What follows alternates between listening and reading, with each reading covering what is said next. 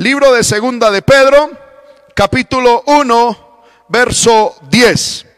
Leemos la palabra en el nombre del Padre, del Hijo y del Espíritu Santo. Dice, por lo cual, hermanos, tanto más procurad hacer firme vuestra vocación y elección, porque haciendo estas cosas no caeréis jamás. Amén. Ya hemos orado que Dios añada bendición a su palabra. Amén.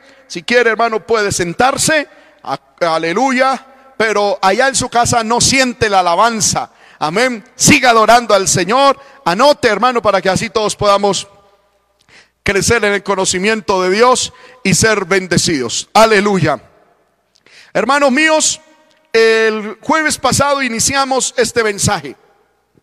No pensé que se fuera a convertir en a tener dos partes. Aleluya. Entonces no voy a repetir lo del lo del jueves pasado, gloria al Señor. Hoy quiero compartir con ustedes, aleluya, la continuación de este mensaje titulado, Haciendo estas cosas, no caeréis jamás. Gloria al nombre del Señor. Amén. Eh, a manera rápidamente de resumen, eh, Pedro le estaba escribiendo a los hermanos que estaban dispersos por el mundo a causa de la persecución. Estos hermanos estaban en medio de una situación difícil, estaban en medio de una situación angustiosa, estaba en medio, este, esta iglesia o estos hermanos estaban en medio de una situación, hermano, económica, espiritual, terrible, gloria al nombre del Señor. Pero en medio de esta situación, el apóstol Pedro, como dice el versículo 3, gloria al nombre del Señor, segunda de Pedro, capítulo 3, el versículo 1 dice, amados, esta es la segunda carta que os escribo y en ambas despierto con exhortación vuestro limpio entendimiento. Pareciera que la iglesia, hermano, aunque estaba en persecución y en momentos de dificultad, estaba dormida, estaba, aleluya, eh, apaciguada, estaba pasiva. Aunque estaba en momentos de dificultad, aunque no estaban en la mejor de sus estas, eh, eh, de sus estados espirituales y aún humanos, pero estaba dormida. Y me temo, hermano, de que mucho pueblo de Dios se esté durmiendo en medio de esta dificultad, que se esté durmiendo en medio de este momento que estamos pasando. Por eso es que Pedro le dice a los hermanos, quiero despertarlos y quiero decirles que aunque estén en situaciones difíciles, no dejen de servir a Dios, no dejen de actuar, no dejen de hacer, no dejen de crecer, no dejen de estar en continuo movimiento. Y esta palabra sí que cae, hermano, como dice el dicho popular, como anillo al dedo a nosotros que somos del movimiento misionero mundial. Aleluya. Porque hermano, Dios le dio desde el inicio una idea, un enfoque de movimiento a esta misión. Tenemos que estarnos moviendo, tenemos que estar sirviendo. Dios quiere un pueblo activo, no un pueblo pasivo. Aleluya. ¿Cuántos alaban a Dios ahí en su casa? Bendito sea el nombre del Señor. Ahora, Pedro dice que el pueblo de Dios tiene que ser muy activo y pone unas unas condiciones, o, más bien nos enseña unas consecuencias. Amén. Dice el versículo 8 de segunda de Pedro 1, segunda de Pedro 1, 8. Porque si estas cosas, es decir, si ustedes se mantienen activos en estas cosas y abundan, no os dejarán estar ociosos. No importa, hermano, que estemos en dificultad, no debemos estar ociosos. ¿Y cómo no debemos estar ociosos? Haciendo estas cosas que les voy a enseñar. Dice, no os dejarán estar ociosos ni sin fruto en cuanto al conocimiento de nuestro Señor. Pero el que no tiene estas cosas, tiene la vista muy corta, es ciego, habiendo olvidado la purificación de sus antiguos pecados. Dice el versículo 10, haciendo estas cosas, la última parte del texto, haciendo estas cosas, no caeréis jamás. Y versículo 11, porque de esta manera os será entregada otorgada amplia y generosa entrada en el reino de nuestro Señor y Salvador Jesucristo. El pueblo del Señor tenemos que estar activos, hermano, en esto que vamos a mirar. ¿En qué debemos estar activos? Versículo 5. Dice, voy a leer primero los textos y luego los estudiaremos. Dice, también poniendo toda diligencia, por esto mismo, añadid a vuestra fe virtud, a la virtud conocimiento. Verso 6, al conocimiento dominio propio, al dominio propio paciencia, a la paciencia piedad, a la piedad afecto fraternal y al afecto fraternal amor. Gloria al nombre del Señor. Pedro inicia en el o nos indica que haciendo estas cosas, entonces, primero, si hacemos estas cosas y están en nosotros y abundan, primero, nos dejarán, no nos, estas cosas no dejarán que nosotros estemos ociosos y sin fruto en cuanto al Señor. Segundo, si no hacemos estas cosas nos volvemos ciegos, con la vista muy corta y aún caemos en el estado de olvidar lo que Dios hizo por nosotros. El que hace estas cosas no resbalará jamás. Y de esa manera, haciendo estas cosas, nos será otorgada amplia y generosa entrada en el reino de los cielos. Ahora, ¿qué son las cosas? Vamos a estudiar el versículo 5. Vosotros también, poniendo toda diligencia por esto mismo. Ya estudiamos por esto mismo es por lo que dice el verso 3 y 4, que eso ya lo estudiamos. Pero Pedro dice, poniendo toda diligencia, es decir, haciendo el esfuerzo máximo. Hermanos míos, la vida cristiana hay que ponerle esfuerzo. A la vida cristiana hay que ponerle diligencia. La vida cristiana, déjeme decirlo de esta manera, no es una flor silvestre que crece en cualquier pantanero, que crece en cualquier lodazal. La, la, vida cristiana, la comunión con Dios, no es como una rama silvestre común, que hermano, eso lo único que necesita es cualquier medio pedacito de tierra para crecer.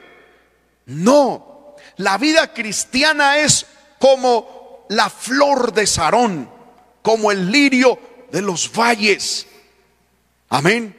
Es como una rosa, como una flor que para crecer se necesita cuidarla demasiado.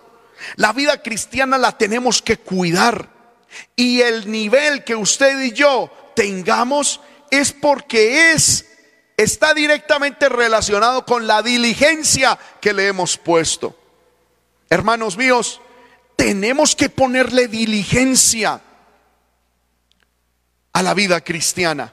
Yo muchas veces veo y los felicito a los que así lo hacen. Hermanos que para su trabajo secular, hermano, invierten horas en capacitación y salen del trabajo y ellos se ponen a ver videos Amén.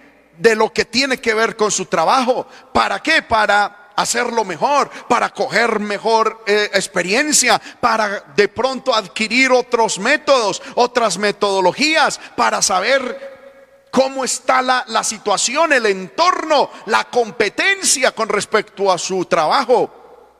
El ama de casa que quiere ser excelente en su trabajo hogareño, Ve, hermano, mira tutoriales, es, mira cómo aprende a cocinar, mira una cosa, lee libros para crecer en eso. Pero me sorprende, hermano, que el pueblo de Dios no lo hagamos de esa manera. Y habíamos caído en la trampa de que cada eh, que hermano veníamos una vez a la iglesia y con eso era suficiente una vez al mes, una vez a la semana, una vez cada 15 días. Amén. Y había gente que decía, oye, pero si acabaste de ir al culto ayer, ¿qué haces otra vez leyendo? ¿Qué haces otra vez viendo una predicación? Es que hermano, a la vida cristiana hay que añadir, hay que ponerle diligencia. e, esto de la vida cristiana no crece espontáneamente, no es una flor silvestre, es una planta escogida, es una flor escogida que hay que cuidarla, que hay que mantenerla, que hay que imprimirle trabajo diario, que hay que imprimirle, hermano, aleluya, trabajo y esfuerzo constante para que la vida cristiana crezca, para que se pula, para que Dios la pueda brillar, para que Dios la pueda usar. A diario en nuestra mente debemos de tener, hermano, esto de poner diligencia. La vida cristiana, hermanos, no se vive para la honra de Dios sin esforzarse como es debido. Amén. Aunque Dios ha derramado su poder divino en el creyente, el cristiano, usted y yo tenemos la responsabilidad de practicar la disciplina en todos los aspectos de nuestra vida para rendir al máximo, para dar resultado al máximo en todo lo que Dios ha hecho por nosotros. Hermanos míos, recuerdo hace algún tiempo, hablé con una persona cristiana que me decía, hermano, Dios ha venido trabajando en mi vida de tal en tal área. Y yo le estoy pidiendo que Dios trabaje en mi vida en tal área. Y todos los días voy a la palabra para saber más en esa área. Y sabe, me dijo, y aún voy a las librerías a buscar material de hombres de Dios que, que hablen de esa área para yo poder mejorar para poder tener herramientas y poder poner esa área mía a los pies de Dios. ¿Sabe de qué área me estaba hablando? De la ira y del, y del enojo. Y decía, hermano, Dios, Dios, yo sé que Dios ha puesto en mi corazón que yo debo entregarle esa área y que yo debo trabajar en esa área y que debo ponerlo a los pies de y dice todos los días trabajo pienso, cómo hago, cómo hago para ser santo en esa área. Me llamó tanto la atención, qué bonito que todo el pueblo de Dios fuéramos así.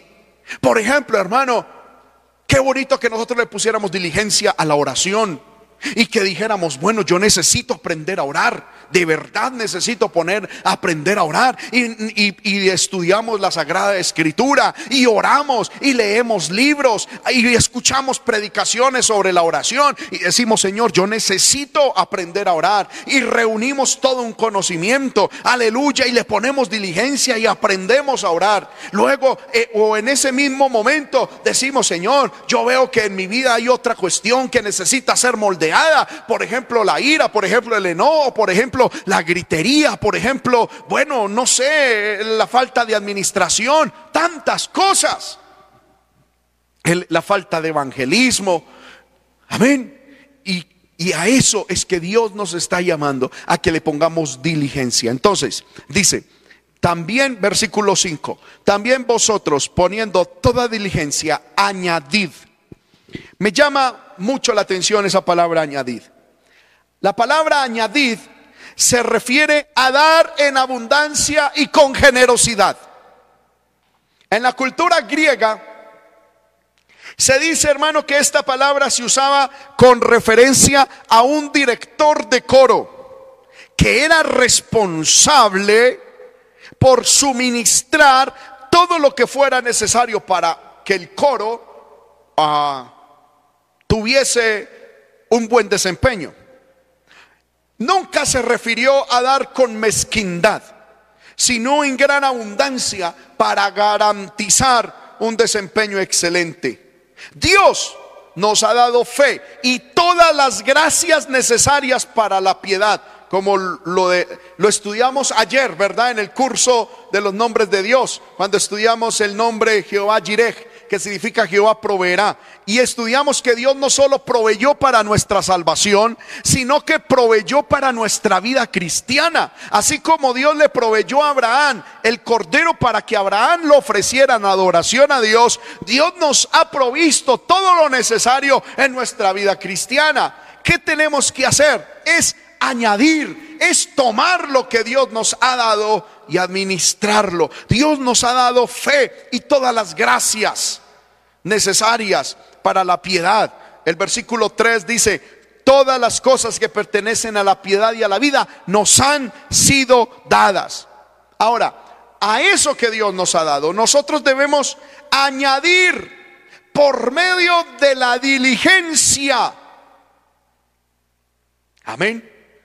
No para ser salvos, sino como demostración de la fe en el Señor, del deseo de crecimiento y del anhelo de ser útiles en la obra de Dios. Entonces, hermanos míos, cuando la Biblia dice añadir, está diciendo pongan diligencia y añadan con generosidad. Pongan con, aleluya, con abundancia. Profundicen, pongan, pongan en sí mismo muchas cosas. ¿Y qué es lo que debemos añadir? Dice, añadir a la fe. Me llama la atención que lo más básico es la fe. Y cuando aquí habla de fe, no se está refiriendo tanto a, la, a esa cualidad mediante la cual, como dice el libro de Hebreos, dice, eh, es pues la fe, la certeza de lo que se espera, la convicción de lo que no se ve. Aunque sí se refiere a eso, no se refiere de manera exclusiva a ese tipo de fe. Se refiere a la fe cristiana, a nuestro cristianismo. Amén. A la fe del Evangelio. Es decir, a nuestra vida, a nuestra cotidianidad básica como cristianos a este camino de fe, a esta experiencia de fe que tenemos, que ya esa no es producto de nosotros. O sea, usted y yo no tenemos fe porque quisimos tener fe. La fe es un don que Dios nos ha dado cuando oímos su palabra. Por eso la Biblia dice que la fe viene por el oír, el oír la palabra. Esa fe Dios nos la dio, nos la entregó. Ahora, sobre ese fundamento de lo que Dios nos ha dado, la fe para creer en su palabra, la fe para empezar el Evangelio, para caminar y mantenernos en el Evangelio, dice la Biblia debemos añadirle virtud. Amén. Qué tremendo esto. A la fe hay que añadirle entonces virtud. El primer lugar en la lista de excelencias. Hermano, lo ocupa una palabra que en griego clásico se refería a la habilidad dada por Dios para realizar actos heroicos. Yo le voy a decir a usted lo que es virtud. Por ejemplo, hay personas que Dios nos ha entregado el talento de la música, ¿verdad?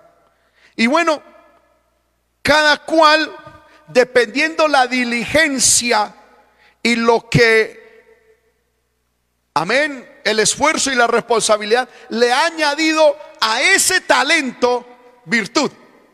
Hay algunos que tocamos feo, otros podemos tocar bonito, otros podemos tocar más o menos regular.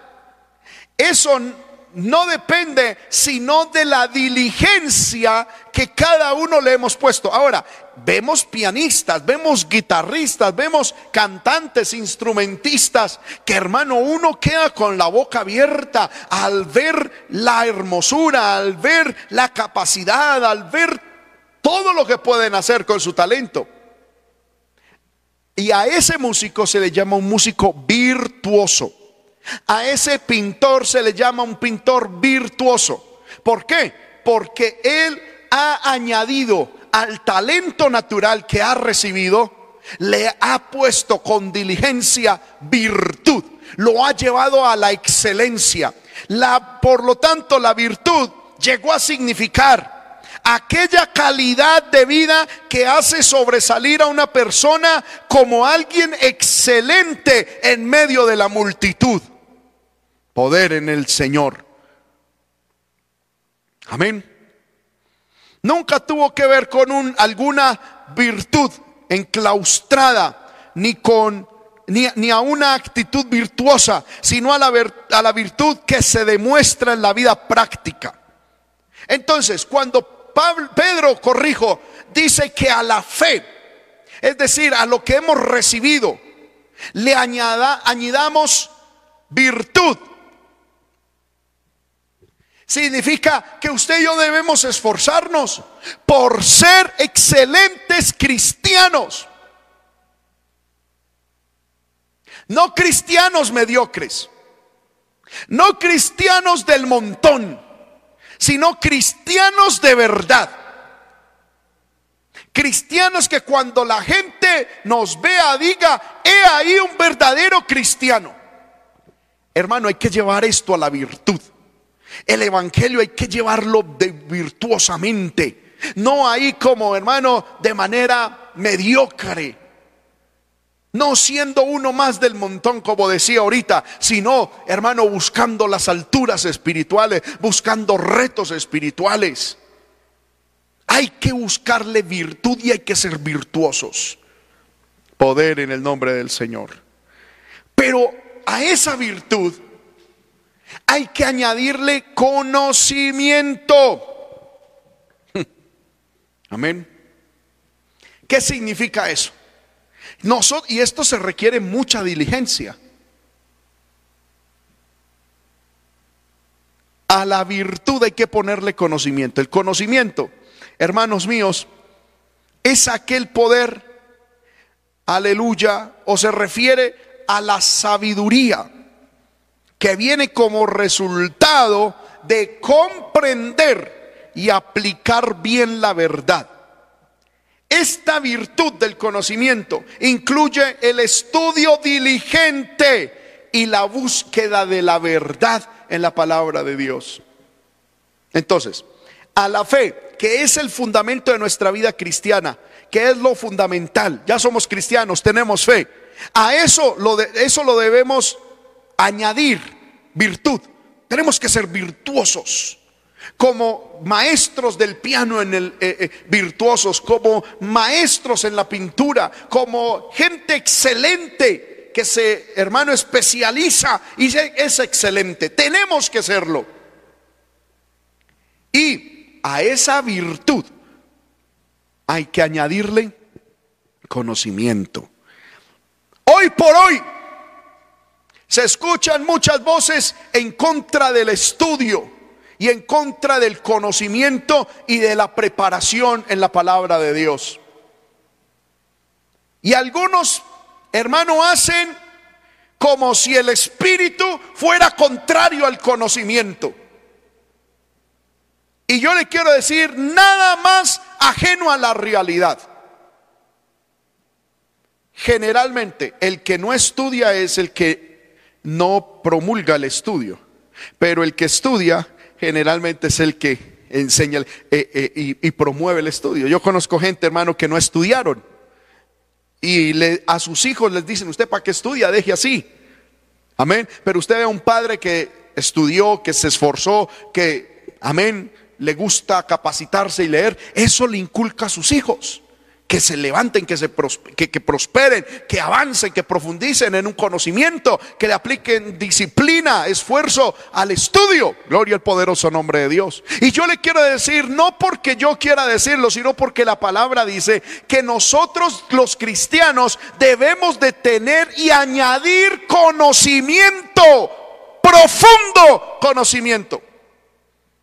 Y es que el problema de no añadir conocimiento dice el profeta, mi pueblo pereció porque le faltó conocimiento. Yo no le estoy diciendo a usted que se vaya a estudiar teología o que se vaya a un seminario bíblico. No, estoy hablando del conocimiento de la verdad de la palabra. Usted y yo, hermano, debemos estudiar la palabra. Usted y yo debemos dedicarle tiempo con diligencia a entender el por qué, el para qué Dios destinó lo que está escrito en la palabra. Debemos, hermano, tener profundidad del conocimiento de la verdad de Dios. La verdad de Dios debe abundar en nosotros. La palabra de Dios debe abundar en nuestra vida. ¿Para qué? Para que ningún viento de doctrina, para que ningún viento de estratagema humano nos mueva de la fe. Porque yo encuentro cristianos que son virtuosos, es decir, son excelentes cristianos. Y uno los ve y tienen una vida piadosa, bonita. Amén, son excelentes, destacan de los demás por su comunión con Dios, por su piedad, aleluya, por, por su virtud en la oración, en, en la santidad. Pero cuando uno habla con ellos, son cristianos, hermano, que no conocen palabra, no tienen palabra, no tienen fundamento. Y por eso uno los ve fracasando en la vida, fracasando en el hogar, fracasando en el ministerio, fracasando en muchas cosas. Porque lo, hermano, ¿qué es lo que nos da fundamento, peso, madurez? Es el conocimiento de la palabra de Dios. Yo le quiero decir esto con mucho respeto. La alabanza es bonita. La alabanza, hermano, es espectacular. Y yo sé que hay mucho hermano que me está viendo aún de otras denominaciones, porque hay gente que dice, es que a mí me gusta ir a tal iglesia, ay, porque es que allá cantan tan bonito. Yo le quiero decir, es que de, cantos no vive el hombre, el hombre vive es de la palabra que sale de la boca de Dios. De danzas no vive nadie espiritualmente. Es en la palabra es el conocimiento profundo de la palabra lo que limpia. Ese conocimiento es la palabra de Dios la que trae madurez. Madurez cristiana es la palabra la que cambia el entendimiento. Es la palabra la que nos saca y nos transforma para que no nos conformemos a este siglo. Es la palabra de Dios la que, hermano, se convierte en nuestra vida como una poderosa espada de dos filos. Aleluya. Que penetra hasta partir el alma, pero también nos defiende del diablo. Gloria al poderoso nombre de Dios. Tenemos que añadir conocimiento.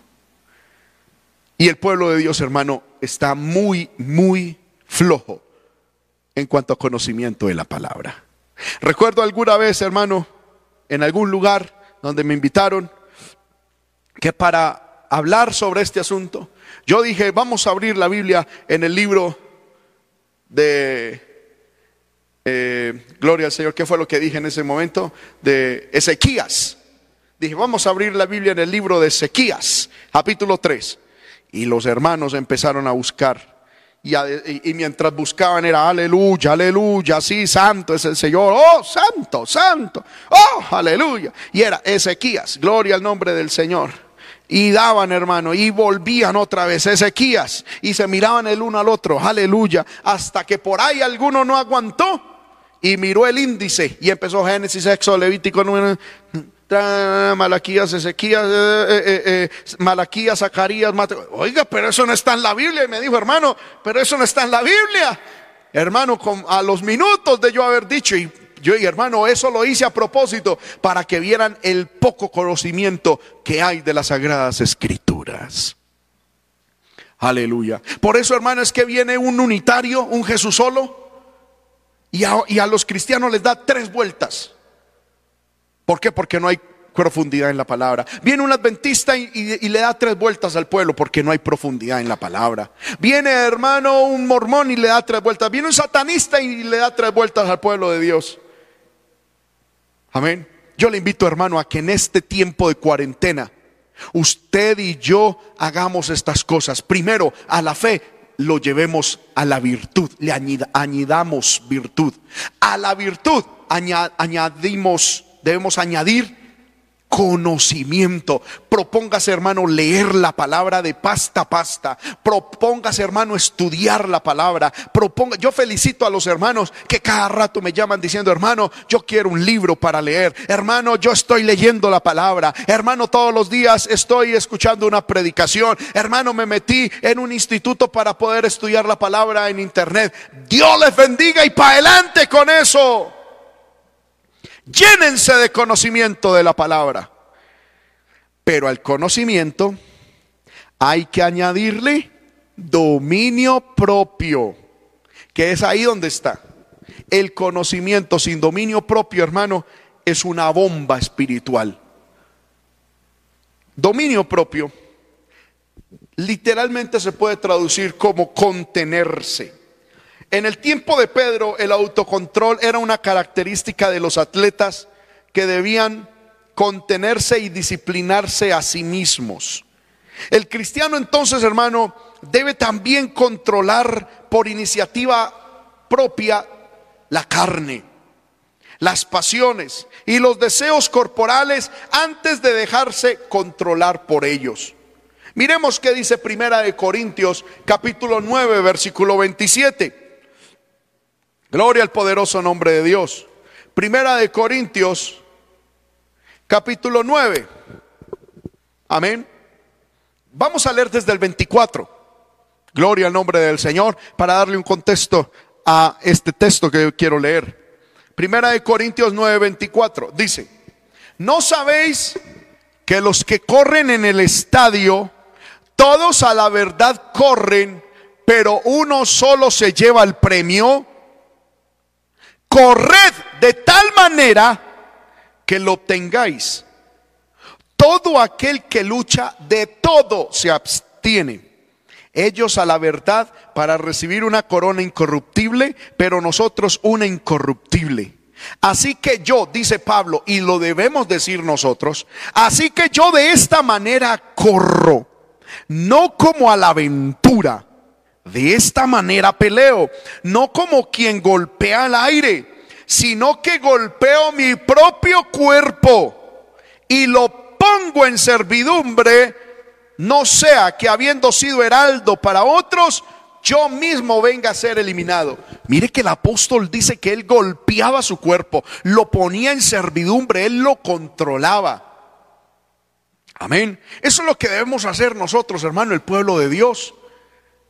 Añadir al conocimiento dominio propio. Para que las pasiones humanas no nos descontrolen. En Gálatas capítulo 5, versículo 23, dice que los que son de Cristo han crucificado, aleluya, la carne con sus pasiones y deseos. Amén. Entonces, es necesario, hermano, que nosotros aprendamos a controlarnos a nosotros mismos poder en el nombre del Señor. Amén.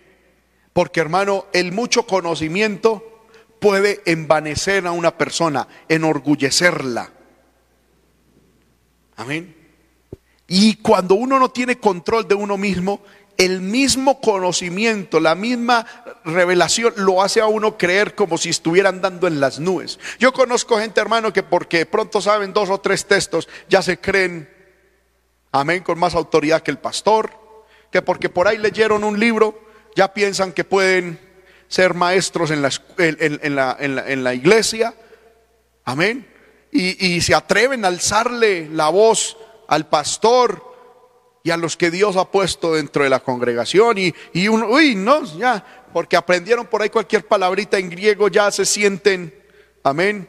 No, hay que ponerle dominio propio al conocimiento. Por una parte, para dominar la carne y otra cosa, para no ir más allá de lo que la Biblia nos habla. Porque ese también es otro problema. El pueblo del Señor, hermano, hay veces que por avidez de conocimiento no filtra lo que leen y lo que estudian. No, uno tiene que saber, hermano, que lo que vamos a adquirir es palabra y conocimiento de Dios, no a llenarnos de filosofías huecas, de cuentos de viejas, como dice el apóstol Pablo, o de la mal llamadamente ciencia, de la falsamente, de la falsa, de la falsa, de, la llamada falsamente ciencia. Amén. Aleluya. No, uno debe, hermano, tener dominio, porque tampoco es llenarse de conocimiento de todo. No, uno tiene, aleluya, que tener dominio sobre eso. Y yo le invito, hermano, a que en este momento usted y yo tengamos dominio. ¿Cuánto pecado, hermano, hay en los hogares por falta de dominio? Amén.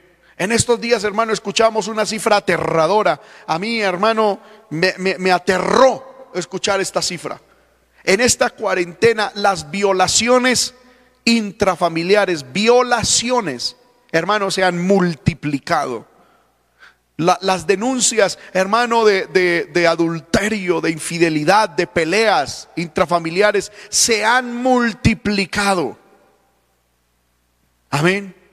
Aún también los intentos de suicidio. Y esto, hermano, es porque la gente no tiene dominio propio. Yo, encuentro, hermano, por ahí, yo solamente salgo el día en que a mí me, se me permite salir.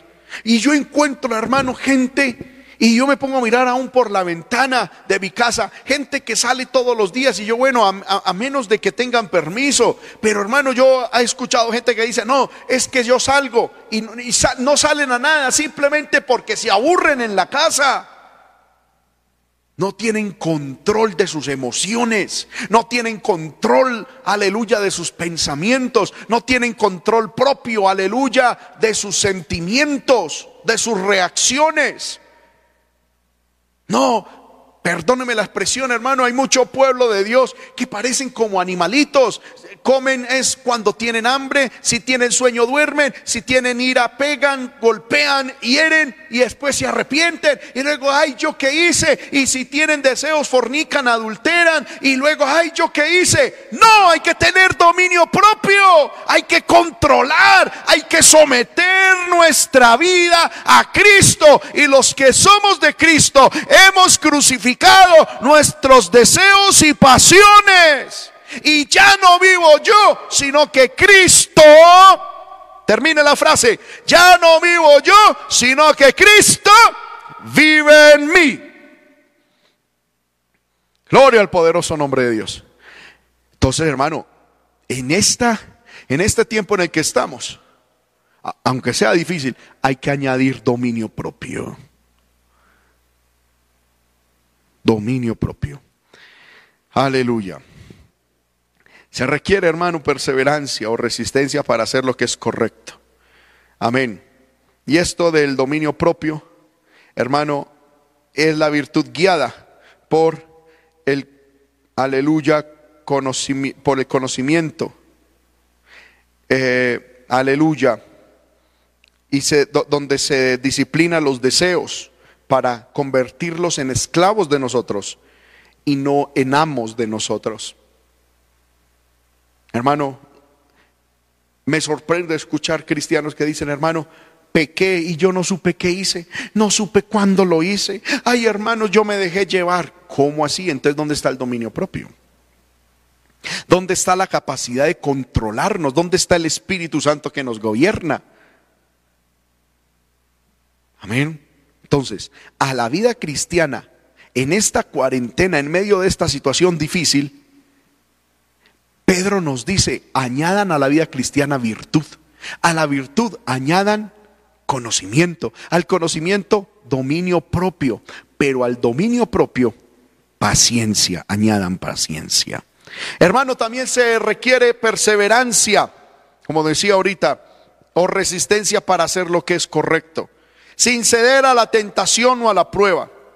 La paciencia es el poder para mantenernos firmes sin dar el brazo a torcer. Es la virtud que puede soportar no solo, aleluya, con resignación, sino por la motivación de una esperanza viva, de una esperanza vibrante. En estos días el Señor nos permitió predicar sobre la paciencia. Y es necesario que nosotros desarrollemos paciencia. La paciencia es la capacidad de aguantar y soportar las circunstancias que nos vienen. Aleluya. Porque podemos ser muy de la fe, podemos tener virtud, conocimiento, dominio propio, pero hermano, aún así nos van a llegar problemas, nos van a llegar circunstancias difíciles. Es lo que está diciendo el apóstol Pedro. aunque seamos cristianos, nos, nos puede llegar la enfermedad, nos puede llegar la tormenta. ¿Y qué debemos hacer ahí? ¿Desubicarnos? Hermano, a nosotros los cristianos también nos va, nos, va a llegar el tedio, la rutina, nos va a llegar la escasez, nos va a llegar la soledad, nos va a llegar tantas cosas y ahí es donde debemos tener dominio propio para no dejarnos desubicar, para aguantar, pero también hay que tener paciencia para no dejarnos desubicar. Aleluya. Y esto no solamente es aguantar ahí, aguantar y aguantar de mala gana, de mala, con mala cara. Ay, es que me tocó esta vida miserable de mí, pero bueno, aguanto. No, es soportar. Aleluya. Con la motivación de una esperanza vibrante. No importa, hermano, hermana, el esposo que a usted le atormenta la vida. No importa. Tenga la esperanza paciencia, no se desespere, cuidado con lo que dice, cuidado hermana con lo que hace, cuidado con su corazón, de dejar hermana y hermano, dejar cargar su corazón contra su esposo, contra su esposa, contra su familia en conversa. Hay gente hermano que en esta situación difícil dice, hermano, es que yo quiero orar, yo quiero estudiar la palabra, pero mi familia en conversa no me deja. Y algunos dicen, yo quisiera dejarlos. No, paciencia, paciencia, con vuestra paciencia ganaréis vuestras almas. Y no solamente las nuestras, sino la de los demás. Dios es paciente para con todos, no deseando que nadie se pierda, sino que todos procedamos al arrepentimiento. La paciencia. Hermano, busquen la Biblia, pídale a Dios y desarrolle paciencia. Pero a la paciencia, dice la Biblia, hay que añadirle piedad. Amén. ¿Qué es la piedad? La piedad o ser piadoso es vivir con reverencia, con lealtad y obediencia a Dios. Amén. Gloria al poderoso nombre del Señor. Y la piedad es algo, hermano, que nosotros debemos añadir. Vuelvo y repito, ¿qué es piedad? Se puede definir como reverencia a Dios lealtad a Dios y obediencia, sometimiento a Dios. Y eso lo desarrolla uno. Qué bueno hermano cuando uno ve y encuentra cristianos piadosos que respetan a Dios, que respetan lo que es santo, que respetan lo que le pertenece a Dios, que respetan los principios, que hermano no se dejan doblegar, que no se dejan, aleluya, sucumbir no negocian lo que es de Dios. Amén. Que son leales. Hermoso hermano mirar. Yo, yo, me pongo a mirar, hermano, eh, mirar la iglesia de Dios, la lealtad que tiene para con Dios y para con su obra. No importa que estamos en culto, pero hermano, hay lealtad para con Dios. No nos mueve ni nos cambia la manera de pensar nada. Pero hay gente, hermano, que no es piadosa, que no respeta a Dios, que no reverencia a Dios, que no es leal para con Dios, que no obedece a Dios y le da la espalda a Dios, hermano. Y en estos momentos donde el pastor no los está viendo, donde la iglesia no los está viendo, hacen cosas ocultas, hacen pecados ocultos, tienen pecados ocultos, desobedecen, hablan, hermano, cosas, ponen su hoja contra el cielo, contra la tierra, cantan música mundana, ven pornografía, hermano, hacen inmoralidades, adulterio, fornicación, mentira, engaño. Aleluya y pierden la piedad. ¿Sabe qué le está diciendo Pedro a estos hermanos que están en la persecución? No importa que estés en persecución, conserva tu piedad, conserva tu lealtad a Dios, conserva tu obediencia, tu reverencia a Dios, tu obediencia al Señor, consérvala y haz que abunde en ti porque al fin y al cabo no vivimos la vida cristiana para obedecer a un pastor. No eh, vivimos la vida cristiana para obedecer a un hermano. Es a los ojos de Dios el que todo lo ve. Amén.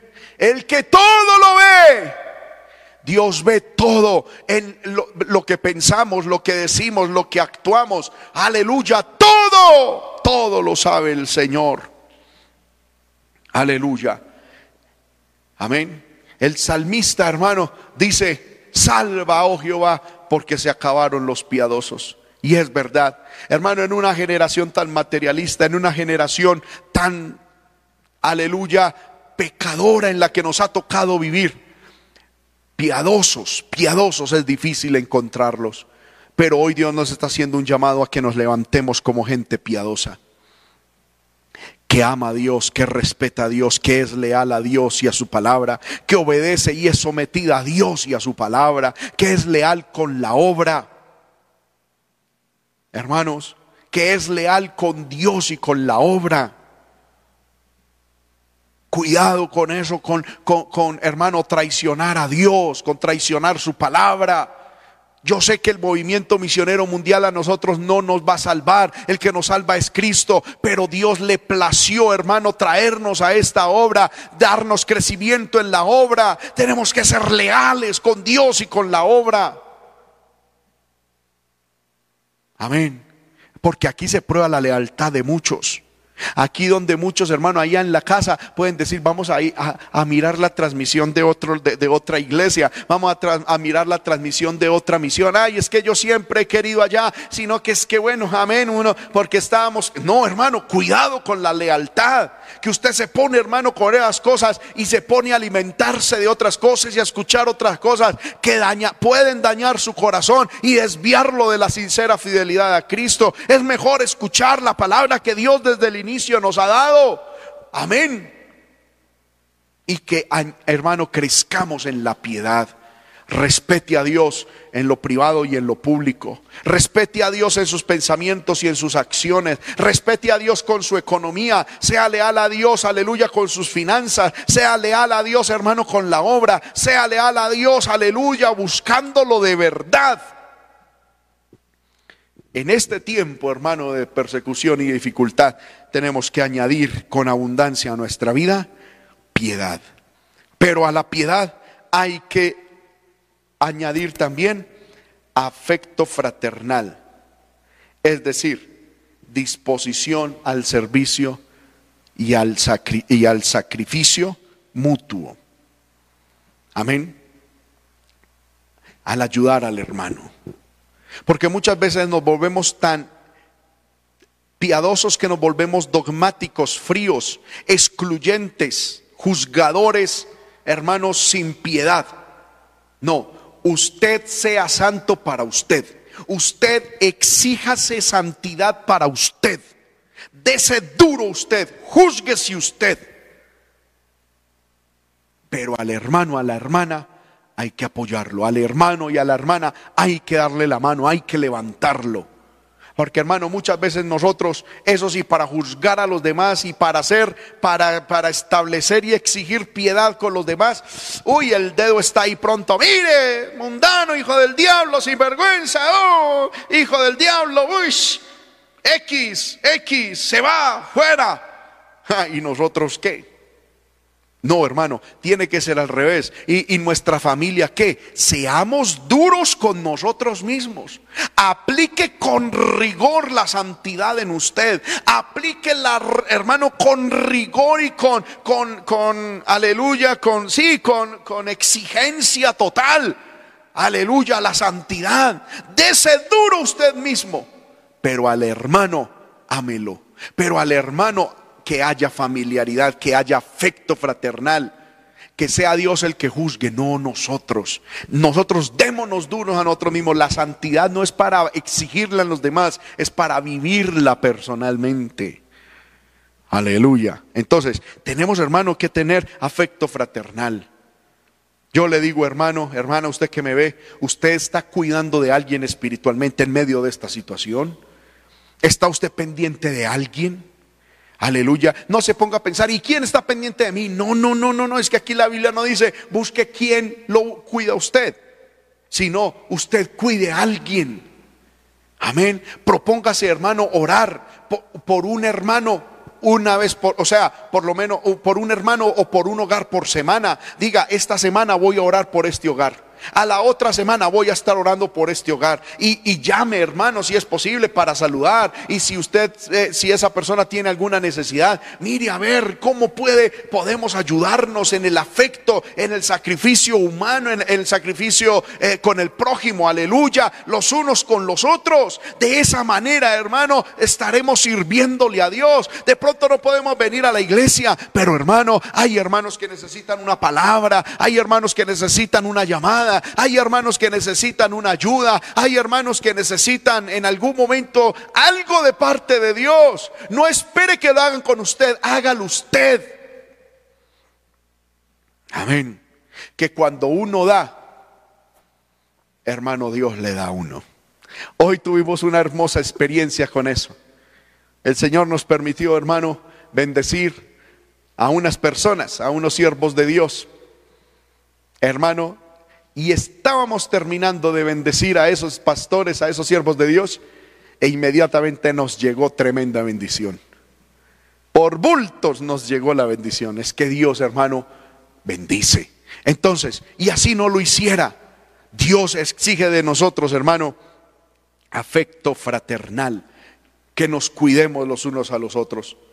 Amén. No, es, no piensen, hermanos, de que cuidar a la iglesia simplemente es del pastor. El pastor, los pastores tenemos esa responsabilidad, pero tenemos que tener afecto fraternal los unos por los otros. Llame a su familia con amor, con mucha misericordia, pero con verdad. Hábleles el evangelio, ministreles la palabra, ore por ellos. Gloria al nombre del Señor.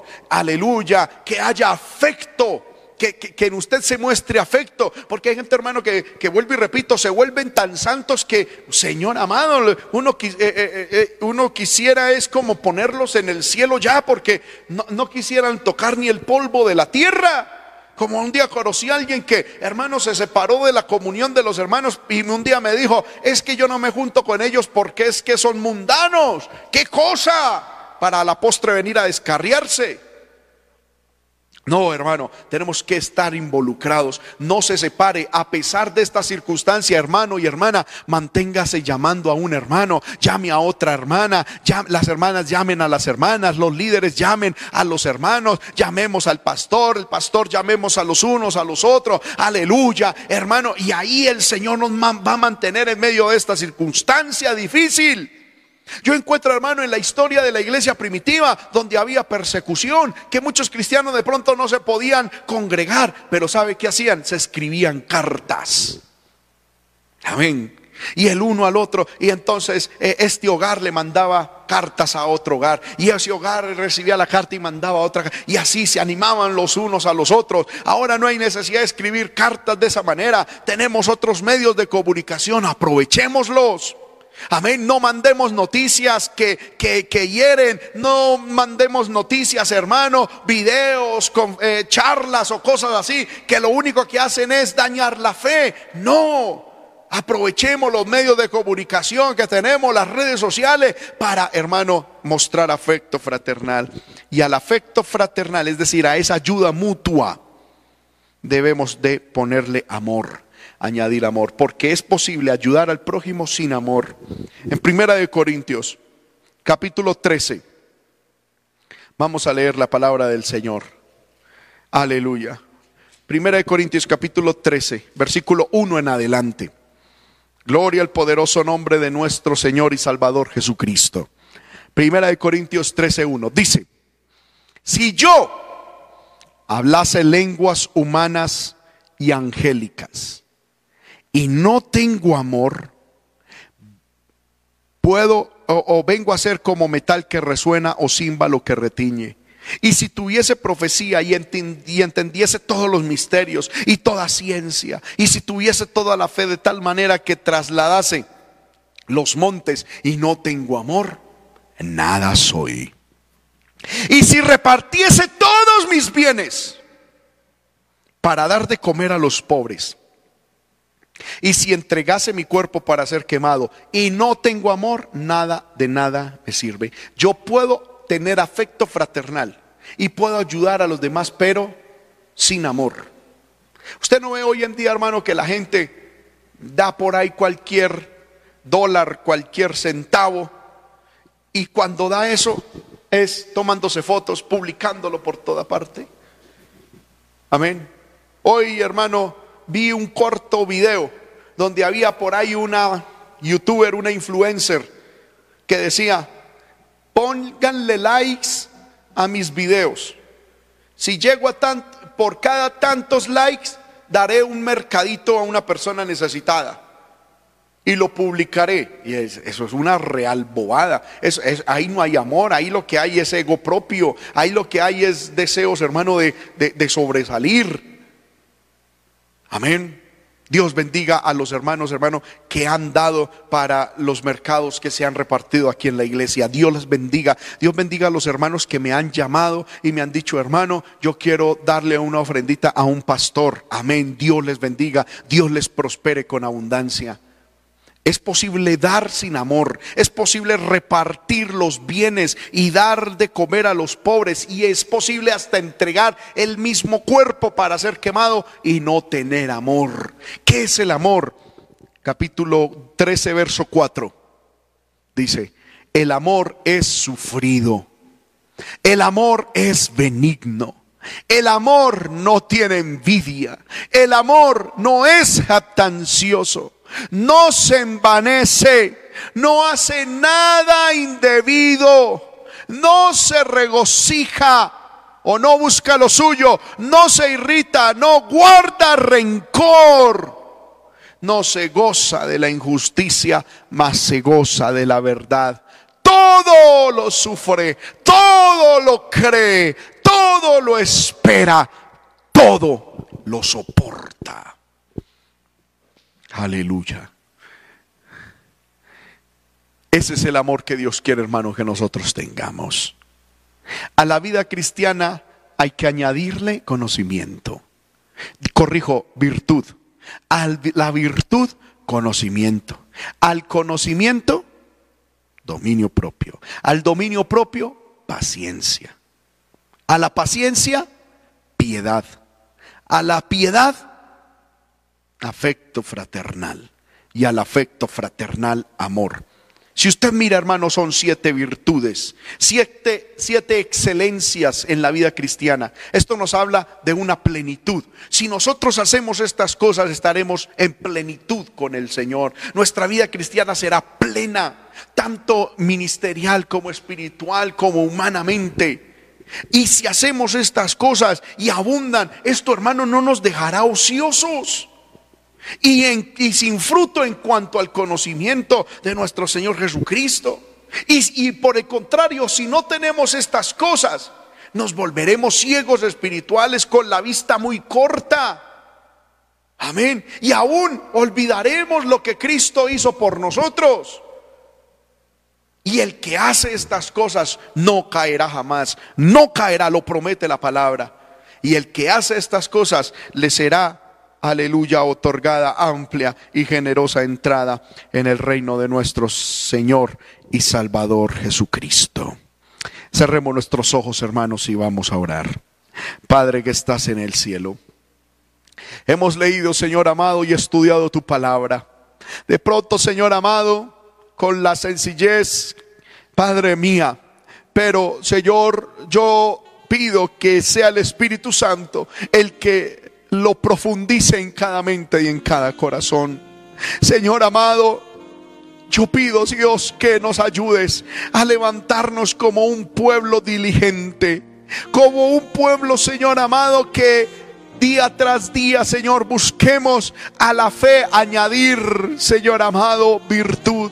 Y que a la virtud busquemos añadirle, aleluya, dominio, conocimiento.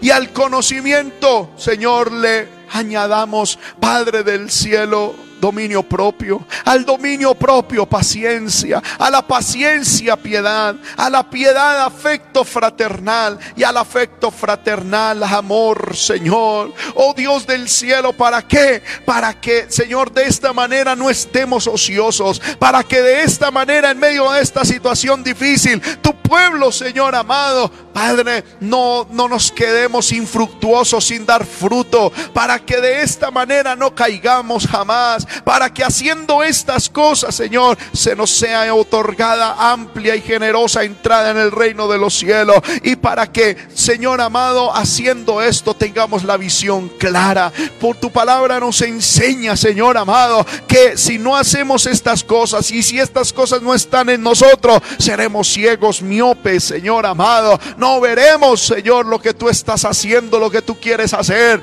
Padre del cielo, y olvidaremos la, eh, Señor la purificación de nuestros antiguos pecados. Yo ruego, Señor amado, que ayudes a tu pueblo, que en medio de esta cuarentena, que en medio de este tiempo de aislamiento, que en medio, Señor amado, de este resguardo, Señor, en el que estamos, tu pueblo no se vuelva ocioso, no nos volvamos, Señor, improductivos, infructuosos, sino que podamos, Señor, crecer, sino que nuestra vida cristiana crezca, sino que nuestra vida, Señor, cristiana se multiplique. Reprendo, Señor, la obra del diablo, el ataque de las tinieblas sobre tu pueblo, todo desánimo, toda pereza, Señor amado, todo materialismo, Señor, toda incredulidad, todo orgullo, en el nombre de Jesús, lo reprendemos, le echamos fuera de tu pueblo. Señor amado, y yo pido que esta palabra nos despierte, Señor, que esta palabra nos ayude, que esta palabra, Señor amado, traiga efectos positivos, Señor, sobre cada uno de nosotros. En tus manos, Señor, pongo mi vida, pongo la vida de mi esposa, de mis hijos, de mi hogar, Señor, de mi familia, Señor amado, de la iglesia, que pastoreo por tu gracia, por tu misericordia, pero también, Señor, la vida de los líderes, la vida de tus siervos, de la obra a nivel nacional, internacional, que nos pongamos en movimiento, que nos pongamos en acción a crecer, Señor, que las, Señor, estas circunstancias no nos limiten, que estas circunstancias no nos encierren, aunque estamos encerrados físicamente, pero que no nos encierren espiritualmente, que no nos encierren ministerialmente, que no nos encierren, Señor, Padre, en cuanto al crecimiento tuyo, el servicio a ti, Señor. Ayúdanos, Señor. En el nombre de Jesús. Levante su mano, hermano y hermana. Levante su mano y dígale, Señor, aquí estoy, me dispongo con tu ayuda, con tu ayuda, Señor, con tu ayuda, con tu ayuda, Señor. Yo seguiré adelante, creceré, Señor. Creceré, Señor, en tu palabra. Y mi vida cristiana será diferente. Y si tú permites que en algún momento, Señor, salgamos de esta situación, volveré a tu casa con estatura espiritual, con peso espiritual. En el nombre de Jesús. Gracias, Señor, por tu palabra. Gracias por tu palabra. Gracias, gracias por tu palabra. No se despegue todavía, hermano, de la sintonía. No se distraiga. Levante su mano y dígale, Señor, gracias por tu palabra. Gracias por tu palabra. En el nombre de Jesús. Invito a que le demos un aplauso al Señor, hermano, bien fuerte. Aleluya. Aplaude al Señor, dándole gloria y alabanza al Señor. Bendito sea el nombre de nuestro Dios. Bueno, hermanos, vamos a orar para terminar esta transmisión. Aleluya, no, sin antes decirle a todo el pueblo del Señor que les amamos mucho, oramos para que Dios les sostenga, les ayude, amén. Y firmes, hermano, con el Señor. Aleluya para los hermanos de aquí de Sogamoso. Recordemos, hermano, las instrucciones de nuestras autoridades civiles para este fin de semana. Quédese en casa, gloria al nombre del Señor. Eh, eh, no desobedezcamos en esta área. Aleluya y Dios también nos bendecirá. Amén.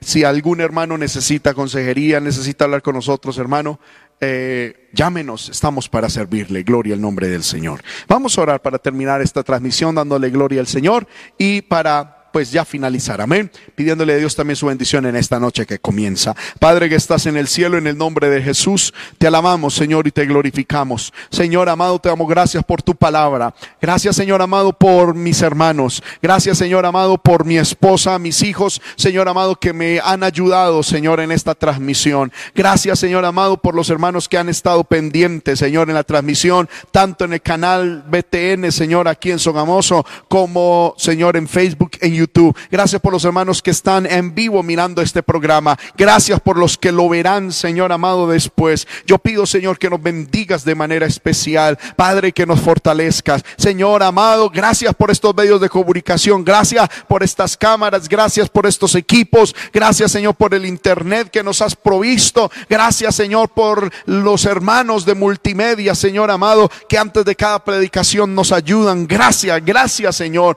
Gracias por todo. Padre, ahora que terminamos esta transmisión, pido tu bendición, Señor, para mis hermanos, para mis hermanas. Guárdales en sus hogares, guárdales en sus trabajos, guárdales, Señor amado, donde estén. Ven también, Señor, a este lugar, quédate con nosotros, pero también cubre a cada hogar, a cada familia con la sangre poderosa de tu Hijo Jesucristo. Te lo pido, Señor, en el nombre de Jesús y te doy gracias. Amén y amén. Hermanos y hermanas, el Señor les bendiga. Les amamos mucho en el Señor. Oremos los unos para los por los otros y firmes en el Señor. Dios les bendiga. Una feliz noche.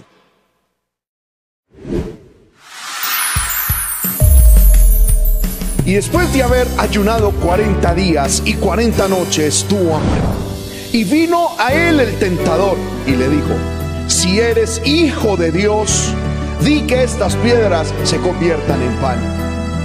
Jesús respondió diciendo, escrito está, no solo de pan vivirá el hombre, sino de toda palabra que sale de la boca de Dios.